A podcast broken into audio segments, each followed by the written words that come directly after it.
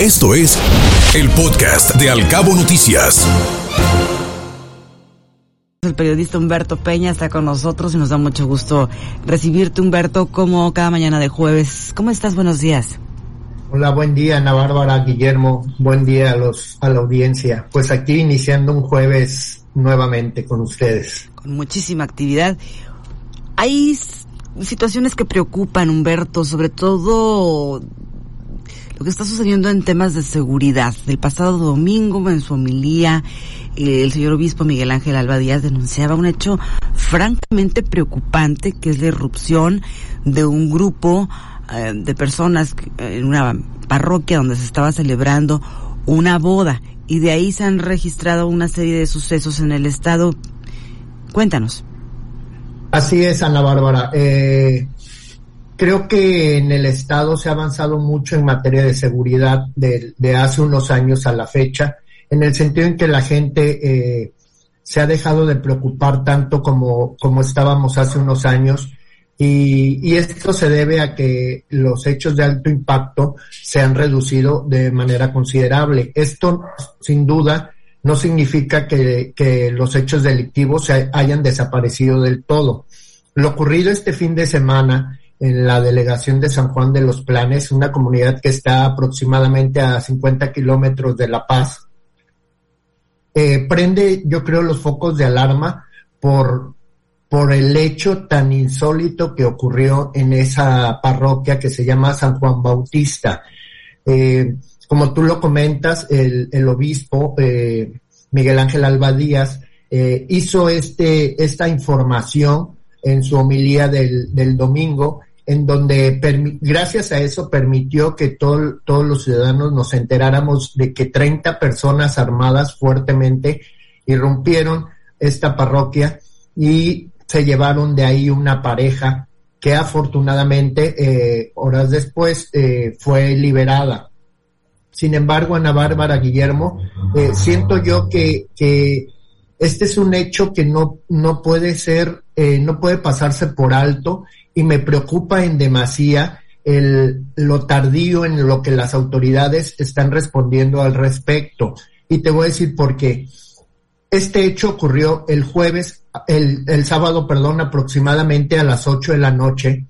Nos enteramos el domingo antes de mediodía eh, por la declaración que hizo el obispo y las autoridades, que en este caso es la Procuraduría General de Justicia del Estado, emite un comunicado muy escueto hasta el lunes. Entonces aquí cabe preguntarnos, ¿el gobierno o la Procuraduría hubiese informado de este hecho tan inusual si es que el obispo no da a conocer esta información? O sea, es una pregunta que yo dejo al aire. Están pasando cosas, Ana Bárbara, Guillermo, que eventualmente no son delitos de, de, alto impacto, como hace unos momentos lo comentaba, pero que sí están preocupando muchísimo a la comunidad y, a todos los sectores por los este tipo de fraudes y demás situaciones que hace unos momentos escuchábamos de en voz de, la presidenta de la CANIRAC y del presidente de, de la Canaco de La Paz, en los que se han involucrado de alguna manera algunos empresarios en el sentido de que han sido o intentado ser extorsionados el tema de seguridad es un tema demasiado frágil, no solamente para la comunidad, sino para el sector turístico. Estamos en vísperas del arranque de la temporada alta de, turismo en el estado y este tipo de situaciones, sin duda alguna, eh, debería de alertar a las autoridades y a dar información y a proceder en consecuencia contra quienes están tratando de, pues ahora sí que, que quitar la paz social que hemos tenido durante los últimos meses. Por otra parte, Humberto, escuchábamos a Juan Carlos Esquede, Esqueda, el presidente de la Canaco Servitur de la Paz, mencionando que la mayoría de los intentos o de las extorsiones que se consuman se están cerrando en tiendas de conveniencia. Así es, eh, sin duda alguna es el método eh, que todo el mundo sabemos. Eh, una vez que tú recibes la amenaza vía telefónica, eh, lo primero que te dicen los delincuentes es que vayas y deposites en vía esa tienda de conveniencia para eh, liberar, si es que es el caso, o dejarte de estar extorsionando. Entonces, eh, yo creo que hay mecanismos que, que, ya se deberían de haber implementado, Ana Bárbara. Estamos yendo atrás de, de, los delincuentes y eso es verdaderamente preocupante. Eh, no podemos estar a merced de Lampa de nueva cuenta como hace unos años atrás y es tiempo de que las autoridades tomen cartas en el asunto eh, de manera conjunta con el sector empresarial que parece estar organizándose respecto a esta situación para evitar tener eh, sobresaltos en los próximos meses que ojalá por el bien del turismo y por el bien de todas las familias no se presente de nueva cuenta.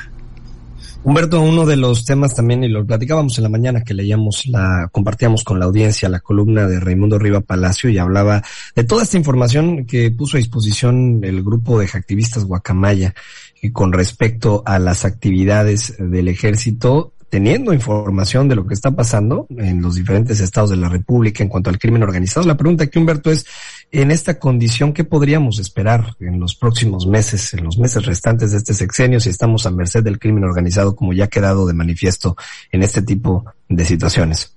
Pues sí, la verdad es, es muy lamentable, Guillermo, que, que se estén dando este tipo de, de situaciones, porque es una, es, es algo que preocupa a todas las familias es algo que preocupa a todo el sector turístico, evidentemente que es de lo que depende el 80% de la población de Baja California Sur y no podemos estar a merced de Lampa. Eh, es tiempo de que las, las autoridades se organicen. A nivel local lo han hecho bastante bien. Hemos sido ejemplo eh, durante muchos meses a nivel país de cómo el, al estar las, los tres órdenes de, de gobiernos eh, participando activamente en conjunto con el sector productivo, se ha logrado reducir el, el índice delincuencial.